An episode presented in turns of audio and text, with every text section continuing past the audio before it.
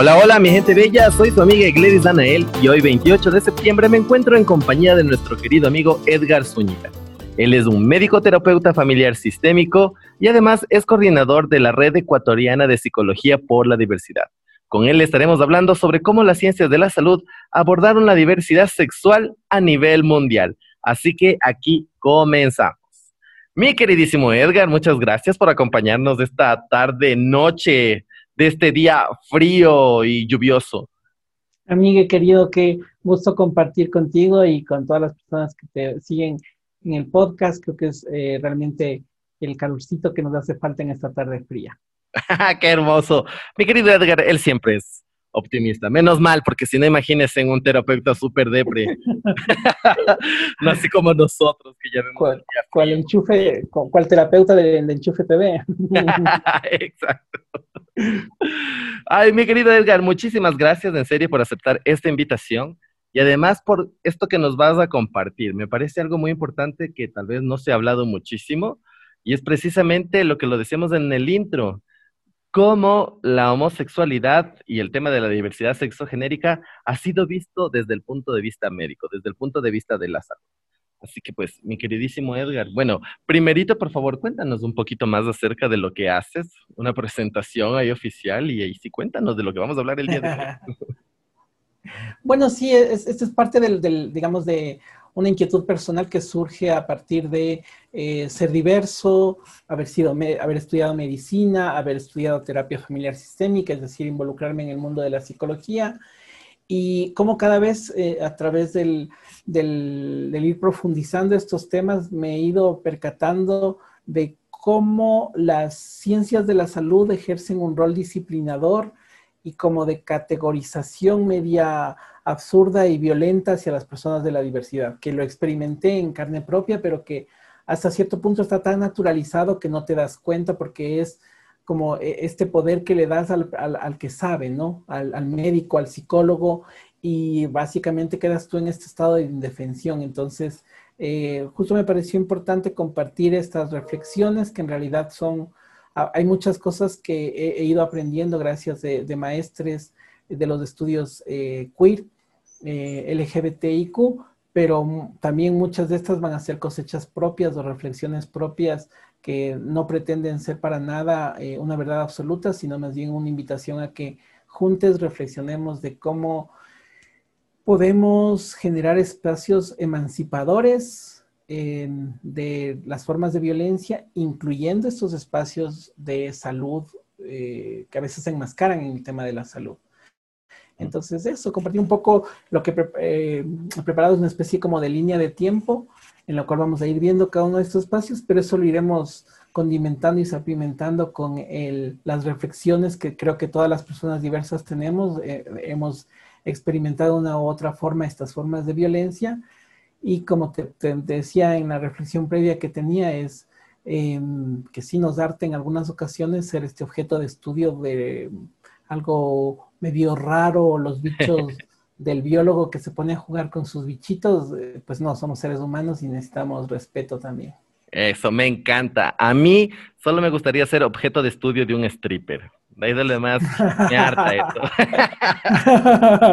Pero no me incomodaría ser objeto de estudio de un stripper. Ya saben, si uno de nuestros escuchas está buscando un objeto de estudio por ahí, yo me apunto.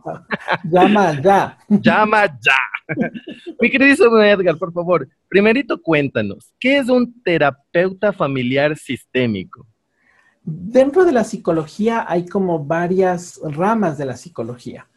Eh, eh, como formas de entender el, comportamiento humano y lógicamente de abordar. Por eso es que está también dentro del proceso de terapia o de acompañamiento. Y una de esas es la sistémica, que básicamente lo que describe es que las dificultades, los retos que enfrentamos los seres humanos no corresponden únicamente a fenómenos intrapsíquicos, a veces entendemos de la psicología como este que te viene y te esculca, te hace la radiografía del cerebro y puede llegar a los lugares más recónditos tuyos. Eh, pues la, sistémica no se enfoca tanto por ahí, dice que las dificultades, esos retos que enfrentamos tienen que ver más en la forma en la que nos relacionamos entre nosotros. La terapia sistémica surge de la terapia familiar, o sea, tiene el mayor desarrollo en la terapia familiar, Por ejemplo, un adolescente no es un adolescente problema per se, sino es la manifestación de ciertas dinámicas familiares de eh, violencia de los padres, de, descuido de la madre, de proyecciones de los, de los hermanos, no sé, una serie de cosas. Y el momento en que tú entiendes esta forma en la que te relacionas, este patrón que has aprendido a desarrollar, aprendes también cómo cambiar ese patrón y ahí se solventan, se solucionan las dificultades o los retos que tenemos. Por eso me encanta la sistémica porque tiene una mirada mucho más humanista, creo yo. Ahí sí dijo Homero, eso sí fue cósmico. ¡Wow! ¡Qué complejo! Dios. pero me parece súper. Es como el otro lado de la tortilla, ¿no? De no pensar en el individuo, sino pensar en el colectivo y pensar que el individuo también es manifestación de este colectivo y como que se va retroalimentando. Eso está súper cósmico. Ya totalmente, totalmente. Y en todos los espacios, o sea, hay, un autor em, que habla precisamente de estos eh, distintos. Eh, distintos sistemas en los que nos relacionamos. Habla del microsistema que es la familia, los mesosistemas que son los barrios, la escuela, los, los exosistemas que son ya los sistemas más culturales de un país y todo, pero hay también un macrosistema que es esta estructura eh, social, el, patriarcado, la estructura cisnormada, la estructura heteronormada, y todo eso condiciona la forma en la que nos relacionamos y vivimos como seres humanos. Eh, incluso generándonos em, insatisfacción o manifestaciones psicológicas. Es muy compatible, por ejemplo, con el modelo que nosotros manejamos en la red de psicología, cuando explica que las personas de la diversidad, estadísticamente o em, en temas de registros, es verdad que las personas homosexuales hay mayor afectación de la salud mental, es decir, está eh, descrito que las personas homosexuales tienen mayores niveles de ansiedad, de depresión. Eh, las personas trans, por ejemplo, tienen mayor ideación suicida e intentos suicidios, suicidios. Eh, las mujeres lesbianas tienen mayor niveles de ansiedad, bueno, sí, una serie de cosas. Pero no por ser homosexuales, no por ser lesbianas, no por ser trans, no por ser intersex, sino por la violencia estructural que se sufre. Es cualquier persona que eh, tenga una, una, que esté con la permanente expectativa de me van a rechazar en mi casa, me van a expulsar no voy a poder conseguir trabajo, me van a agredir en la calle, a cualquiera de nosotros nos va a generar ansiedad, depresión, eh, deseos de refugiarnos en el alcohol, de, no sé, una serie de manifestaciones. Entonces ves cómo tiene que ver con esta forma en la que nos relacionamos y no necesariamente es que yo vine mal de fábrica, sino que ah, es un síntoma, un efecto de la forma en la que nos estamos relacionando. Yo sí vine mal de fábrica. Yo sí vine mal de fábrica. bueno, lo hermoso también de esta perspectiva es que en realidad todos venimos de mal de fábrica, porque eso es lo hermoso de ser diversos, o sea, que cada uno eh, somos, tenemos nuestro propio delirio, nuestra propia particularidad y que la, la cordura es un ficticio en el cual algunos que probablemente sean los menos cuerdos creen que viven. Ay, qué loco. Amigui, por favor, ya te hago el compromiso de hacer otro podcast en el que por favor podamos hablar de todo esto. Acabo de sentir solo que mi cabeza se hizo de un lado para el otro. Y además, a mí me encanta porque Edgar lleva un trabajo eh, a través de la red, bueno, Edgar como él y a, través de la red ecuatoriana también, pero llevan un trabajo muy importante de este apoyo hacia la comunidad.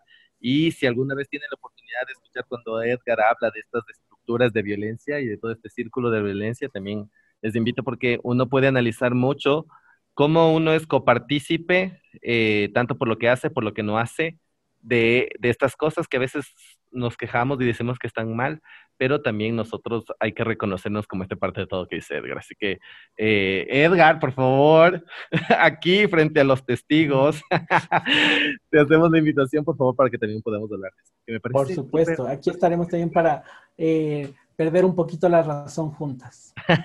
Hermoso, porque eso ya llevamos del trabajo bien avanzado. Pero bueno, yo quisiera empezar este, esta parte ya haciendo una, conectando con algo que habíamos hablado con Jorge en uno de los podcasts anteriores, que Jorge justo hacía, Jorge Medranda, nos hacía una reflexión en un momento cuando hablábamos del matrimonio civil igualitario, de por qué la gente era tan, lo odiaba tanto, por qué saltó tanto, y él hacía esta reflexión, ¿no? Lo que pasa es que no era solo por el tema del matrimonio, sino que primero teníamos este, este, esta marca, este estigma en la sociedad de primero haber sido pecadores, después de haber sido delincuentes, y después de haber sido enfermo. Entonces, creo que justamente vamos a abordar esta tercera parte con Edgar, el ser enfermo. entonces, bueno, mi queridísimo Edgar, cuéntanos, ¿desde cuándo empieza a involucrarse la medicina o esta visión de la medicina con la diversidad sexogenérica? Ah, voy a hacer simplemente por un corte artificial, vamos a hacer el arranque en lo que es la disciplina de las ciencias de la salud moderna. Eh, al final del, del, 1800, eh, solo por, digamos, no, no, no, irnos hasta el inicio de los, de los tiempos, ¿no? porque sabemos que las diversidades hemos estado presentes a lo largo de la historia de la humanidad. Pero em, es curioso que en, este, en esta época moderna es donde ha habido esta particular estigmatización eh, y violencia hacia las personas de la diversidad.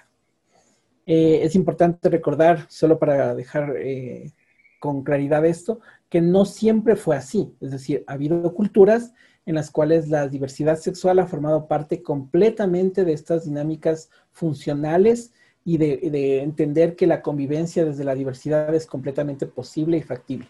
Incluso ha habido algunas culturas en las cuales era celebrada la diversidad como tal, ¿ya? Eh, es muy diferente la, la, Grecia antigua a lo que vamos a hablar ahora.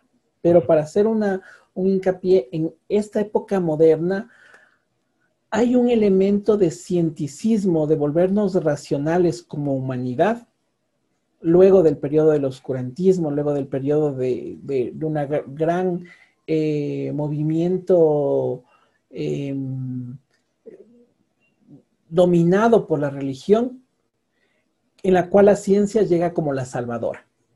¿A qué me refiero? Eh, había un momento muy fuerte de persecución y de irracionalidad. La iglesia decía, bruja, bruja, bruja, todos se lo caman y a matar a la bruja. Y hasta ahora, eh, los providas sí son hasta ahora. Pero digamos que en esa época era como lo hegemónico. bueno, sigue. Muchas cosas pero, pero digamos que era. No, no, había la cara de Edgar.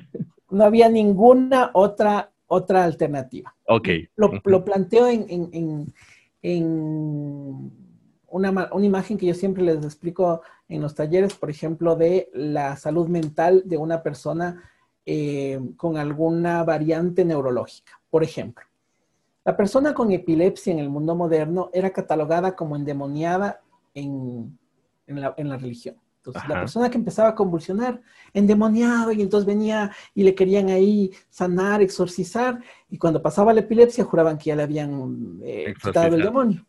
Y en realidad era una alteración de la conducción nerviosa del sistema cerebral. Punto. Eh, entonces empieza a aparecer aquí la ciencia como la salvadora y dicen, no, no, ya no es un enfermo, ya no es un endemoniado, perdón, ya no es un endemoniado, ahora es un enfermo, un enfermo que necesita ser curado, tratado, eh, que además el principio cristiano es ténganle compasión. Esto que suena muy bonito de parte de esta analogía, quiero que cada uno reflexione lo violento que es cuando hablamos de la diversidad. Ok, ok la, religión tenía una clara eh, enunciación muy fuerte, por además todos los excesos, debemos recordar todo el tema de las orgías homosexuales que tenía el Vaticano en, su tiempo. Eh, y entonces por todo eso empieza a ver como un rechazo de aversión clarísimo a lo que yo estoy viviendo. Eh, y entonces el discurso oficial de la, iglesia era muy severo en ese momento. Entonces aparece en, en este canon moral hay una fuerza muy de censura a lo que es la diversidad. Y se empieza a asociar este tema de la perversión, de lo pecaminoso, etc. Eh, y como entenderán, toda la vida hemos estado existiendo, ¿no es cierto? Entonces, las, imagínense lo que era, bueno, lo que, no imagínense, porque como tú dices, lamentablemente sigue pasando. Muchos de nosotros hemos escuchado estos elementos eh, violentos a lo largo de nuestras vidas y también nos hemos cuestionado. Yo me cuestionaba cuando era pequeño, decía, pero ¿por qué estoy mal, Diosito? Hazme, hazme bien, ah, compónme, arréglame. Que se me aflojó, Señor Jesús. Pero te juro, o sea, suena, suena una anécdota chistosa, pero, pero real, de mucho dolor. Y de mucho dolor. O sea, todas las noches yo me acostaba llorando, rezando a Dios que me cure, que no quería ser malo, que quería ser bueno. Eh, y entonces estas personas empiezan como a tener esta sensación de, de, de ¿qué me pasa? Porque estoy mal. Y por suerte hay personas más inteligentes que dicen, no, no, me pasa nada, o sea, estoy, soy perfecto, soy hermoso, soy, espectacular como soy. Eh, y uno de los primeros que se, que se recupera de, este punto histórico que yo quiero mencionar es em, un pensador eh, alemán que se llamó eh, Karl Ulrich. Él era homosexual, era abiertamente homosexual, pero en este contexto muy violento, de mucha censura, de mucho asco, de mucha repulsión hacia las personas homosexuales. Y entonces él empieza a hacer unas pequeñas reflexiones, era escritor, era abogado, bueno, en esa época recuerdan que todos eran todólogos, entonces empieza a hacer unas pequeñas reflexiones y se le adjudica que él probablemente es una de las primeras personas que empieza a acuñar el término homosexual. Es decir, ya no me digas pervertido, ya no me digas sodomita, ya no me digas anormal, soy homosexual. no me digas espadachín. soy una persona que siente atracción por las personas del mismo sexo, homosexual. Nada más. No soy ni bueno ni malo, soy una categoría. Pero, ¿y, y tú crees que, o sea, mejor dicho, no crees, no lo que sepas, eh, esto vino por, en realidad, un deseo científico, era tal vez la cultura que ya estaba cambiando y también nos pensaba desde este punto científico que tú nos mencionas, o el hombre dijo, con mi poder, aquí me la saco. Ahora va, porque espérate que todavía no llegamos a la, medicina, porque falta el, malo de la película. Ah, ok, ok. estamos hablando de, un, de una persona, de un hombre, que empieza a hacer un ejercicio de reivindicación de derechos es una persona homosexual que decide definirse a sí mismo como homosexual. Para decir, no me traten de forma peyorativa, díganme homosexual. ¿Por qué te digo esto? Porque años más tarde, Von Evin, un médico psiquiatra, se hurta esta palabra de homosexual. De hecho, en muchos de los textos ustedes verán que el autor, el originario del término homosexual es Von Evin, no Ulrich. Viene este médico psiquiatra a decir, voy a utilizar esta categoría que por ahí estaba escrita en algún lugar para describir a esta perversión. Mira cómo le da el juego de palabras y le cambia completamente. Una palabra que era utilizada como reivindicativa, eh, desde una perspectiva claramente disciplinadora, violenta, como es el, mundo psiquiátrico, Von Craneville lo publica por primera vez en un texto denominado las psicopatologías sexuales, de, donde recogía todas las eh, mm, perversiones sexuales. Y describe ahí al homosexual con esta connotación que le hemos mencionado. Es decir, pobrecitos no son endemoniados, no son pecadores, son enfermos que necesitan curarse. Yo no creo, un poco esta es mi lectura, yo no creo que Von Crane-Evin haya sido sido una mala persona, o sea, no es que era un homofóbico. Y eso es lo peligroso de la medicina y de la psicología, que no basta con no ser malo, sino que a veces tú puedes tener tanta insensibilidad ante lo que generan tus palabras que te conviertes en parte de la violencia que se ejerce hacia la diversidad. ya, porque puntazo, puntazo esto, amigo. Porque esta mirada eh, caritativa, esta mirada eh, condescendiente hacia la diversidad, te habla de un ejercicio de poder, en la cual yo como médico psiquiatra vengo a rescatarte a ti, pobre enfermo que necesitas ser curado. Y es curioso cómo entonces en efecto se genera, y por eso no es, no es em, irrelevante el término de en dónde se publica, en su, en su texto denominado psicopatología sexual. Entonces, desde ahí, imagínense, estamos hablando de que este texto se publicó en 1869. Estamos hablando de que la APA quitó de la, del Manual de Trastornos eh, Mentales en 1973. Quienes sean matemáticos, rapidito ayuden a calcular, pero son más de 100 años. Menos mal dijiste porque yo no sabía. Se me acabaron los dedos en el 60. yo igualito, por eso. hay, alguien calculé. 100 años para salir de esta etiqueta. 100 años en las cuales eh, se validaron todas las prácticas. Ahorita todos, creo yo, toda persona con dos dedos de frente sancionará y dirá que es incorrecto o es antinatural una terapia de conversión Pero si en esa época era una patología, todo era válido.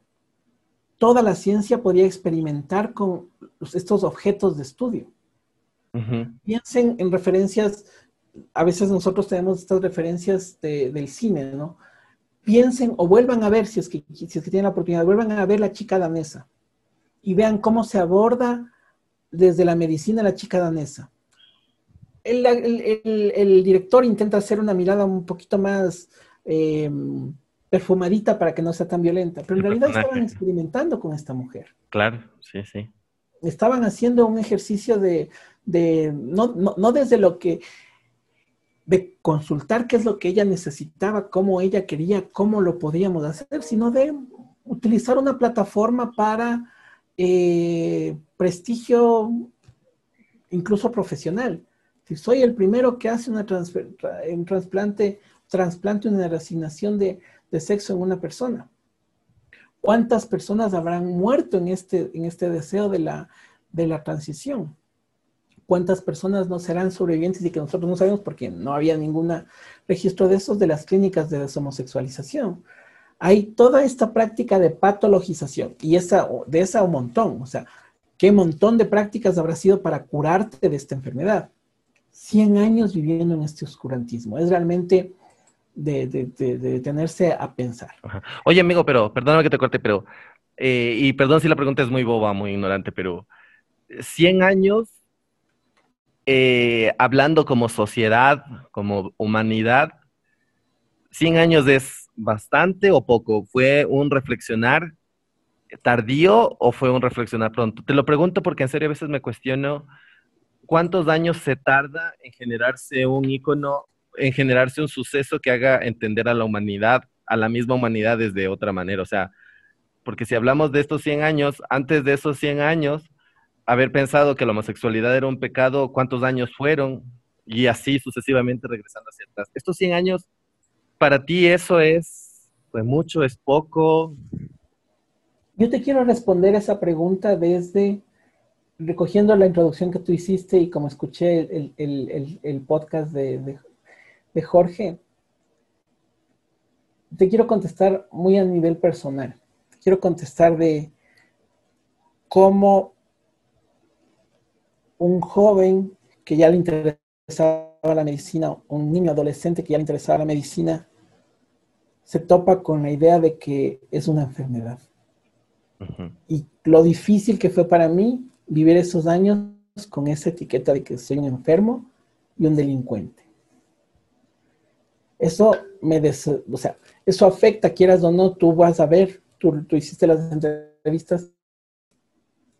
O sea, yo lo que te decía es que imagínate lo que era, eh, es como si ahora pudiéramos organizar un congreso para curar homosexuales. Y entonces haces un llamado a toda la comunidad científica para que presenten sus trabajos de investigación, eh, sus papers, sus, textos de cómo curar homosexuales. Entonces eso estaba validado en ese momento. Entonces es súper fuerte. Y, y, ahora, tal vez una, una, una, respuesta también histórica a esa pregunta de si fue tanto. Mm, eh, creo que solo las personas que viven en primera persona pueden ver lo, lo, lo pesado que puede ser una consigna tan fuerte. Es curioso y además creo que las cosas se alinean a veces, los planetas se alinean en, el 1980, en 1869, eh, von Krangevin hace esta publicación en este texto y, acuña el término homosexual. Como les digo, más allá de que la acuña es toda la connotación de la patología alrededor de la diversidad. Y justo por esos años, en 1868, nace un pequeño, gran hombre para mí, que, es eh, alguien que va a, cambiar completamente esta estructura, que es Magnus Hirschfeld. Eh, también este alemán, em, cachen que él crece en todo este proceso de entender así la, la, homosexualidad por primera vez como patología, ¿no? Em, él estudia medicina y él se gradúa como médico. Y yo me imagino esto no lo vas a encontrar en ningún texto histórico porque no creo que nadie cuente lo que uno siente, ¿no? Lo que quiero hacer más bien es un reflejo con lo que significa estudiar en un sistema educativo profundamente homofóbico. yo siempre cuento como un testimonio que yo durante mi formación, yo estudié en la mejor universidad del, país, la Universidad Central. La poderosa. La poderosa Universidad Central. Y, pues claro, tenían los mejores profesores, planta de primer nivel, etcétera. O sea, es realmente un nivel académico muy poderoso. Em, pero yo puedo decir que no recibí nada sobre diversidad sexogenérica. O sea, a mí no, oh, me, explicaron el resto. Y bueno, hasta ahí hubiese sido hasta, hasta mm, frustrante que esto pase y nos pasó a muchos colegas de este, y por eso es que luego vas y ejerces con tus prejuicios, porque como no tienes información, lo que haces es replicar este tema de la violencia. Considerando que yo estudié medicina ya cuando la OMS, porque se demoró desde 1973 que la APA quita la homosexualidad, se demoran algunos años la, la, OMS en 1990 en retirar el 17 de mayo, por eso es que se celebra el Día Internacional de Lucha contra las LGBT y fobias, del CIE, de la Clasificación Internacional de Enfermedades, la homosexualidad. Entonces, yo estudié ya en 1994, me, me, incorporo a la, a la, universidad, ya estudié cuando ya era post-patologización. Pero, a pesar de eso, eh, pero a pesar de eso, quiero compartirte, compartirles a todos que nos escuchan, lo traumático que fue para mí. Yo estaba en segundo año, segundo año significa que yo estaba con 19, 18 años, estudiando eh, una cátedra que se llamaba microbiología. El único materia en la que me dieron fue en microbiología. Adivinen qué clase tuve que ver de homosexuales. A quien, a quien sepa tendrá un chupete de premio. No sé, capaz estaban hablando del VIH. Ah, sí, sabía. VIH. O sea, ¿qué más? ¿En qué otro pito tocan los homosexuales que VIH? Y en esa época, mi profesor, dentro de su clase de VIH, nos, nos proyectó un acetato, estoy hablando del año de la PEPA, un acetato, que, que se titulaba La clasificación de las locas. ¿La clasificación de las locas? De las locas. Una un académico con esa diapositiva. Oh, Entonces, era el mariposón, el, la y así, y con caricaturas y con dibujos, para que identifiquen a todos esos y puedas tú como médico identificar que a ese le tienes que hacer prueba de VIH porque tiene SIDA. Y le tienes que eh, identificar desde, desde la corte epidemiológica, dentro del cerco epidemiológico, para evitar que siga contagiando a otras personas. Y yo con 18 años, diciendo me va a dar SIDA, mañana me va a dar SIDA. Yo todavía tengo sexo todavía. Ajá, no mentira. Era, era todavía doncella en esas épocas. Tranquilo, obviaremos esta parte de la ignorancia y estudiante de medicina. Sí, qué increíble. Tanta ignorancia que yo te juro que pensé que iba a tener SIDA. Lo que más me aterra es que estoy seguro que muchos médicos aún creen en eso. Totalmente, o sea, esto lo ves en la práctica ahora, colegas de mi edad, imagínense los que, los que fueron antes, porque este era un doctor que daba clase, ¿tú crees que estos, estos eh, de la vieja guardia preparaban, renovaban sus diapositivas, sus acetatos cada año, ¿no? Esa diapositiva la tenía desde hace fui. ¿Cuántos médicos no se graduaron? Y con una eminencia. No digo el nombre porque, por, no sé por qué, cierta lealtad innecesaria, pero e, era uno de los virólogos, de los microbiólogos más reconocidos del país. No, no. Eso de alguna manera me hizo a mí tener una indignación frente a cómo se abordaba la medicina, la diversidad, que una de las primeras cosas que yo hice cuando hice el internado y cuando hice la rural es ofrecerme para trabajar en las salas de VIH. Ah, qué cool, qué lindo eso. Porque yo necesitaba hacer justicia, porque yo decía, no quiero que un patán de mis compañeros mm, vaya y y tire mierda en esos espacios. Claro, y que vaya además con esta... Es que además me parece además una clasificación súper absurda. O sea. Completamente. Y lo peor es que en el internado, la otra experiencia traumática que tuve durante mi formación fue que en el internado, em, en, la, clínica de VIH, estuvo una persona que ahora podríamos denominarle, categorizarle como una persona trans. Eh, eh, en esa época ya se imaginarán, el maricón del cuarto X. Claro. Eh, y esta persona que no había tenido acceso a tratamiento oportuno, etcétera, estaba con un síndrome de Fournier. Un síndrome de Fournier es una em, gangrena.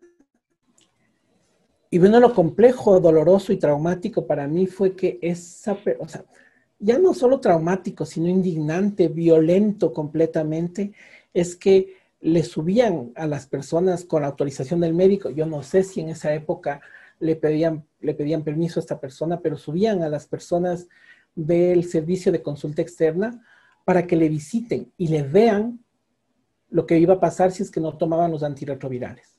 Ay, oh, por Dios. Y en el hospital Eugenio Espejo, el hospital de primer nivel del, Ecuador. O sea, una vergüenza, un circo, un, imaginarás los comentarios de mis compañeros, yo súper de closet, obviamente, porque eh, imaginarás en todo eso, o sea, con qué ganas te da ganas de salir del closet, lo vives súper calladito, pero y escuchas todo eso y dices, estos se van a, se van a, eh, se van a, se van a graduar conmigo y van a ser médicos.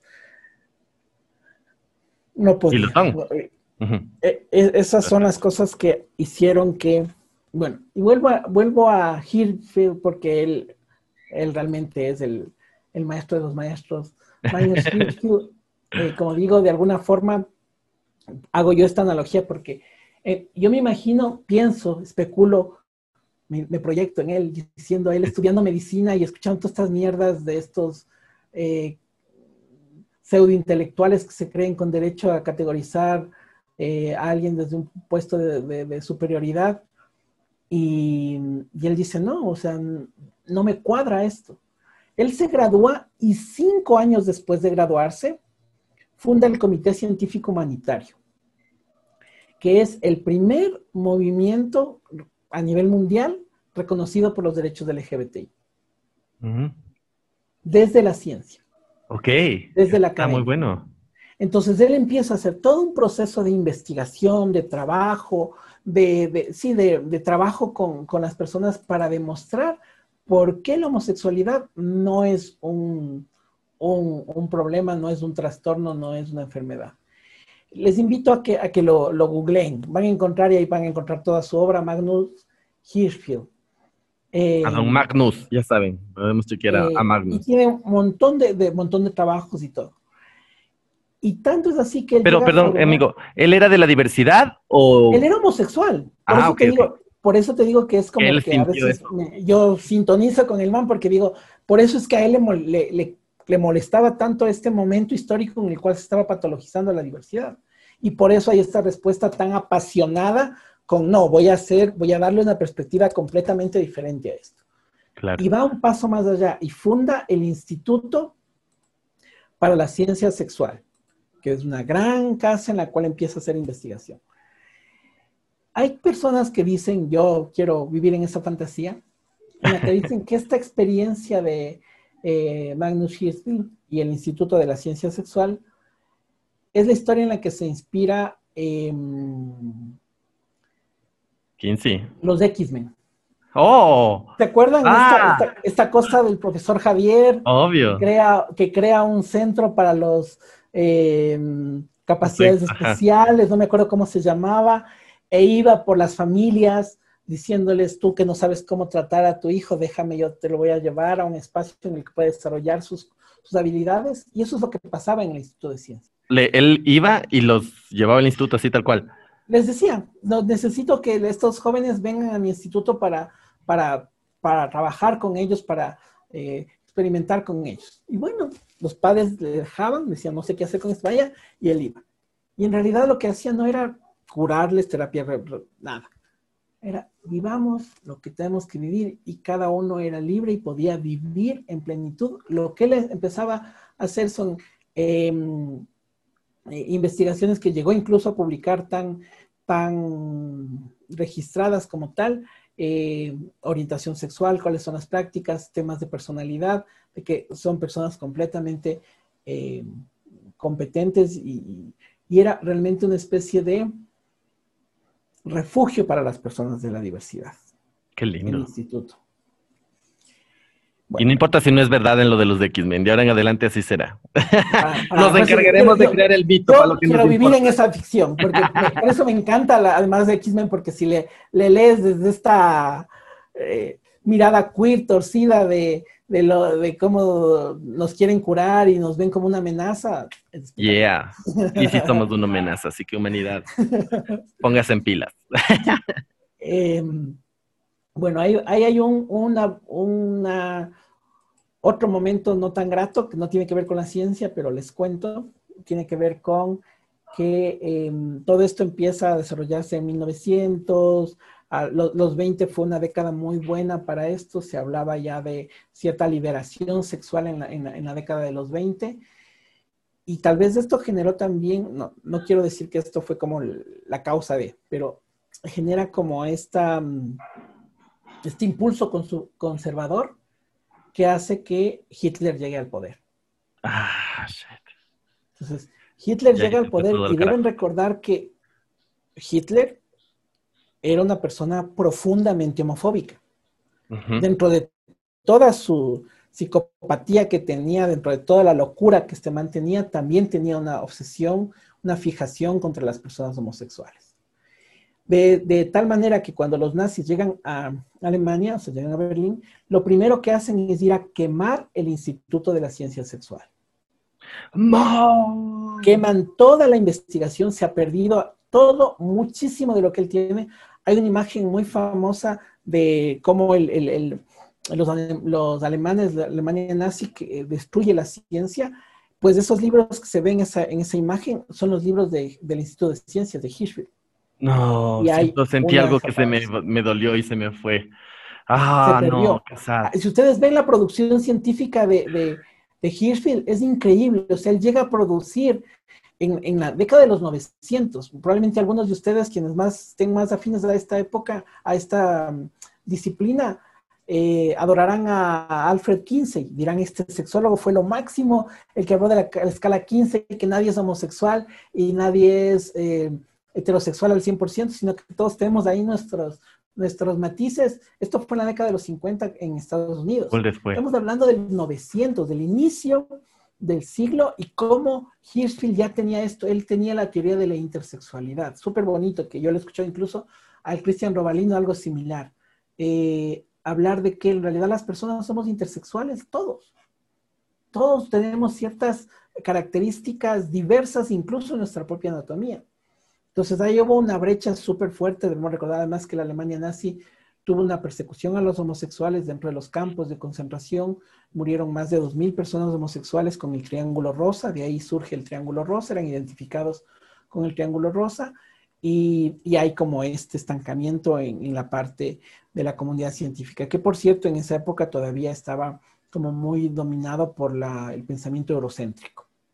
Eso es lo que le da impulso a la corriente norteamericana y es donde empieza a producirse con fuerza todo el tema de la patologización. Ahora en Estados Unidos. En Estados Unidos es donde toma la posta y empieza todo este tema de la patologización.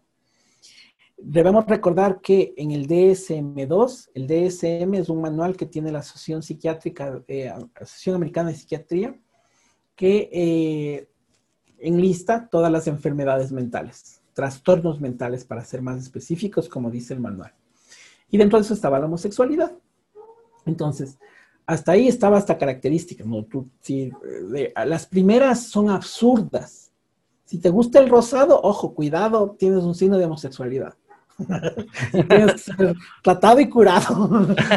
Pobrecito que te pongas una falda, ya estarías eh, atrapado en, alguna clínica, mi estimada amiga. Claro, de ley. Y además con lo absurdo, justo el otro día estaba viendo un documental acerca de el tema de todo el tema de esta cuestión de la producción y el capitalismo y todo esto, y justo toparon esta partecita, ¿no? De cómo en un momento solo de repente el rosado se empieza a transformar en un producto de consumo masivo para niñas a través de las muñecas y estos juguetes y ¡pam! ya, se transformó en una cuestión asociada a la feminidad pero solo era una cuestión relacionada al tema del capital, al tema del consumo. Solo una empresa de repente decidió en este color y ¡pah! ya resultó que ya está por naturaleza uno nace y si escoge el rosado es porque es de alguna cuestión femenina. O sea, así me parecía cuando lo escuché, dije, oh, Dios. Es que mira cómo es esta, esta estructura social tan absurda, violenta, que nos hace caricaturas de, del, del no reconocer la diversidad que somos. dentro de la parte médica, en la Alemania nazi era famosa por eso, por cosas tan absurdas. Las mujeres que tenían los hombros anchos les medían con una cinta métrica los hombros. Y si tenías como mujer los hombros anchos, eras categorizada como lesbiana. Ah, pero sí, pero de, verdad, o sea, una médico, una enfermera iba y te medía los hombros. ¡Qué bus! ¡Qué humanidad, señor! Una, locura completa. Pero bueno, estábamos ya en Estados Unidos toda esta locura, toda esta, porque sí es indignante, la verdad, cuando tú lo ves. Ahora, desde el mundo de la psicología dices, esto ya queda cada vez más restringido al tema de la... Ah, porque por cierto, no es casual que llegue al tema, al campo de la psicología, además de que la psicología se desarrolla como ciencia y todo, pero lo que quiero resaltar es que em, eh, hay, hay, hay, evidencia de que en, la Alemania nazi, por ejemplo, se... Em, administró, se, probaron... Eh, Vacuna. No, tratamientos basados en testosterona para devolverte la, hombría, la virilidad, así se llamaba. Entonces te inyectaban testosterona hasta llegar a límites que la persona terminaba suicidándose, quitándose la vida. ¿Por qué? Porque la testosterona tiene un impacto poderosísimo en nuestro sistema límbico alrededor de la impulsividad y la agresividad. Entonces, ¿por qué la medicina? ¿Por qué la medicina como tal, como disciplina, deja de tratar la homosexualidad? Porque se da cuenta de que es incapaz de cambiar una orientación sexual que no es modificable. Entonces dice, no es algo que yo lo pueda hacer con medicación, no es algo que lo puedo hacer con hormonas, es algo de la mente. Y le dan la pelotita a la psicología. Y entonces ahí la psicología empieza con todas estas terapias conversivas, todo este tema conductual, em, que por cierto, hay mucho desconocimiento también al respecto hay algunas personas que consideran que eh, Freud fue, eh, en algunos de sus textos, eh, fue homofóbico. Yo no creo, yo lo he leído y algunos, yo no soy psicoanalista, pero las personas que conocen más de eso consideran que Freud no tuvo en ningún momento un juicio homofóbico. Los lectores de Freud, los discípulos de Freud, que leen la información que él tiene, empiezan a patologizar y a generarle como, una, eh, como unas fijaciones al tema de la homosexualidad. ¿Qué pasa? Hay, una, hay otra, porque a mí me gusta como resaltar los personajes súper plenos. Hay una investigadora en 1957, Evelyn Hooker, que es la clave para la despatologización de la homosexualidad. La homosexualidad en ese tiempo estaba entonces ya categorizada como un trastorno de personalidad. Podía ser una persona eh, de personalidad limítrofe, una eh, bipolar o homosexual. Si eras homosexual, entonces eras un trastorno de personalidad. Eh, pero ella súper pilas. Mira que el pensamiento femenino es espectacular. Ella dice, a ver, si esto es un trastorno de personalidad y, e idea un experimento súper sencillo. Levanta perfiles de personalidad a una serie de personas convoca a un comité de expertos y a este comité de expertos a, doble, a ciego, es decir, sin saber quién es quién, les da a clasificar los expedientes de personalidad. Y le dicen, muy bien, ustedes dicen que la homosexualidad es un trastorno de personalidad. En base a estos perfiles de personalidad, clasifique cuáles son homosexuales y cuáles son heterosexuales.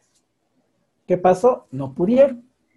Ah, bien. Porque no había una diferencia de personalidad las personas homosexuales, habemos personas locas, habemos personas cuerdas, habemos personas ansiosas, habemos personas de, o sea, somos como, la, como el resto de personas en toda su diversidad eh, eh, psicológica también.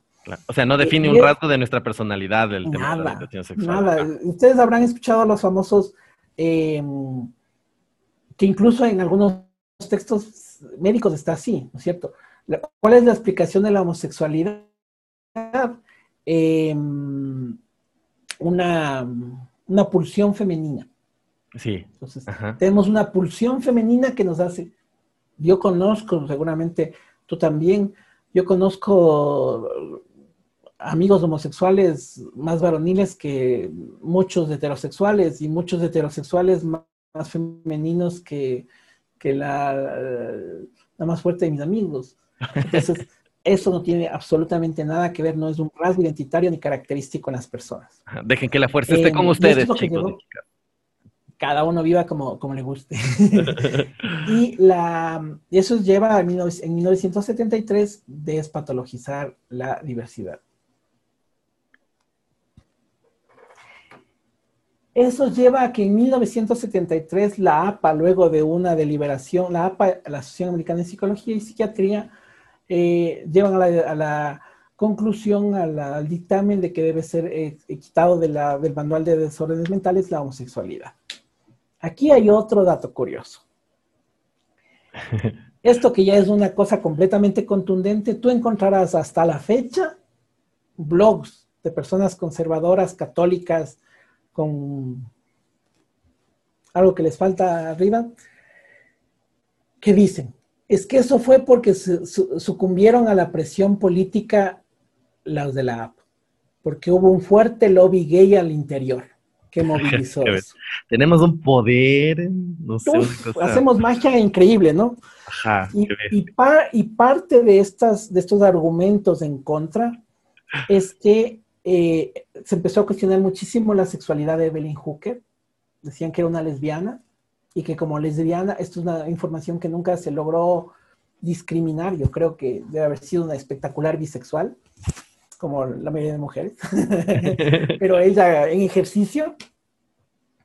Eh, y que parte del comité que estuvo asesorando para el tema de la despatologización eran homosexuales. Y ahí viene otra reflexión muy personal. O sea, que todos pueden hablar de los homosexuales menos los homosexuales. Ajá. O sea, que yo como persona diversa, como persona homosexual, no puedo decir no estoy loco, porque pierde absolutamente mi criterio.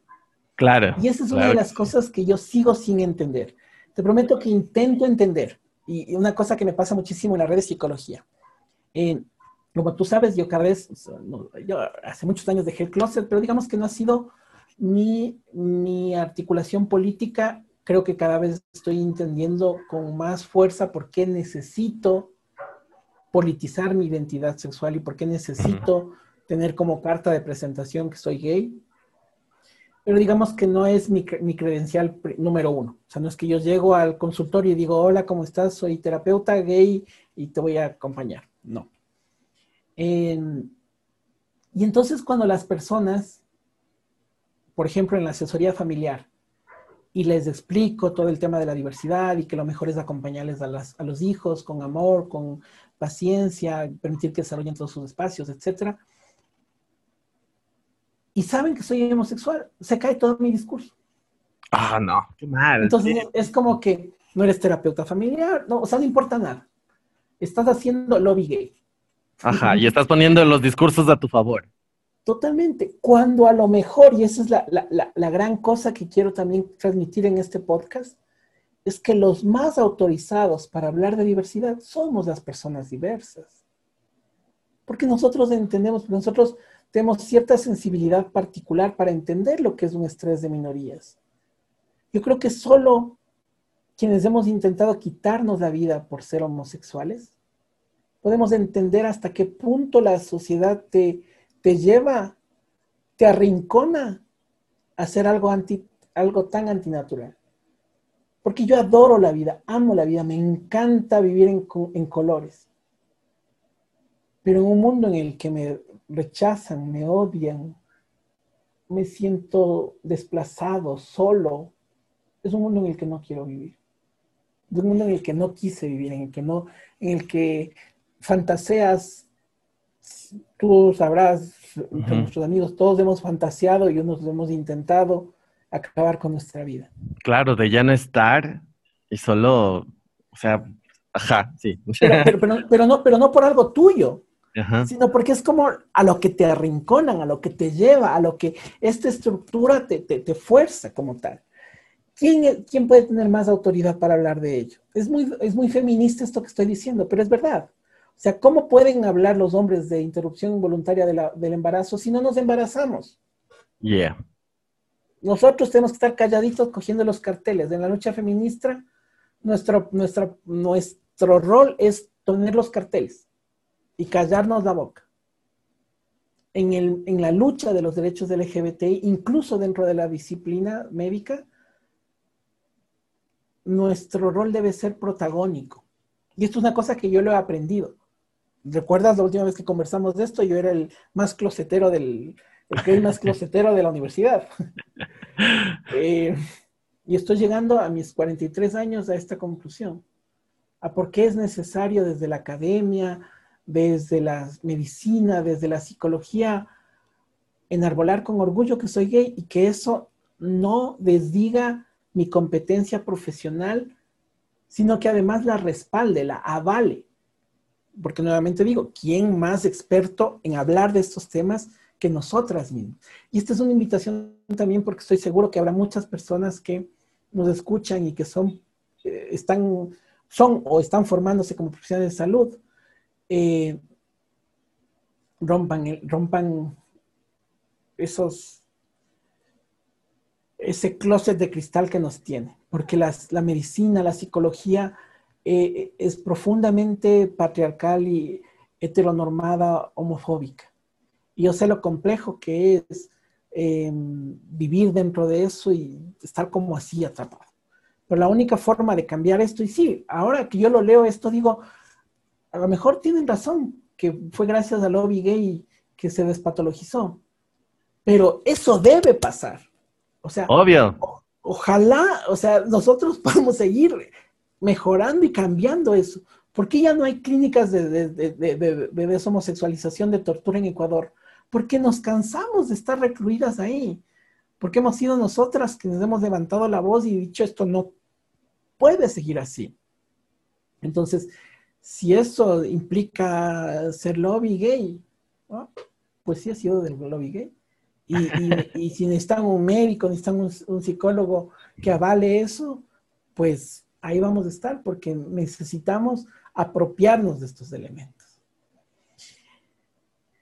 Ahí, un nuevo giro, ¿quieres un nuevo giro? Porque todo está bonito, ya derechos, tenemos derechos, ah, súmale a eso Stonewall, porque bueno, todo también está en el contexto de Stonewall. Recuerda que Stonewall es del 69, por eso es que llega en el 73 a todo esto, ¿no? Por eso es que había como este fuerte movimiento pro gay, pro gay, pro gay, en el cual no es que en ese momento los médicos se hicieron gays, es que ya había médicos gays, pero lo único que hicieron es ganar em, eh, fuerza para hablar. Es muy curioso, hay un, hay un texto de un eh, psicoanalista argentino que se llama Jorge Reichner, espero no pronunciar mal el nombre de él, que cuenta em, uno de los primeros congresos de psiquiatría eh, para discutir el tema de la despatologización de la homosexualidad.